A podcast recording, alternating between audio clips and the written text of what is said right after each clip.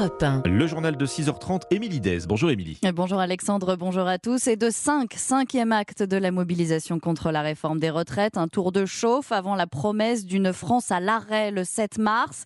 Et une fois n'est pas coutume, ce n'est pas à Paris que les leaders de l'intersyndicale vont défiler aujourd'hui, mais à Albi, petite préfecture du Tarn. Il y a une France du travail qui veut affirmer qu'elle existe, justifie Laurent Berger de la CFDT.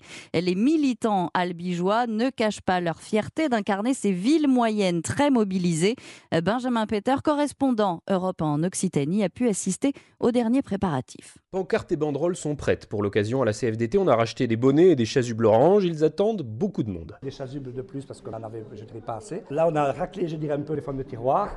Joël Raffanel de la CFDT 81. C'est quand même une fierté d'accueillir. On n'est pas habitué à ça. C'est vraiment une volonté de mettre en avant euh, que dans les villes moyennes, euh, ça se mobilise. Samedi dernier, on a eu 20 000 personnes à peu près. C'est beaucoup. J'aime bien penser que c'est aussi le pays de Jaurès. Aujourd'hui, il n'y aura pas de manifestation chez la voisine Castres où 8000 personnes avaient défilé encore samedi dernier selon les syndicats. Tout se passera ici.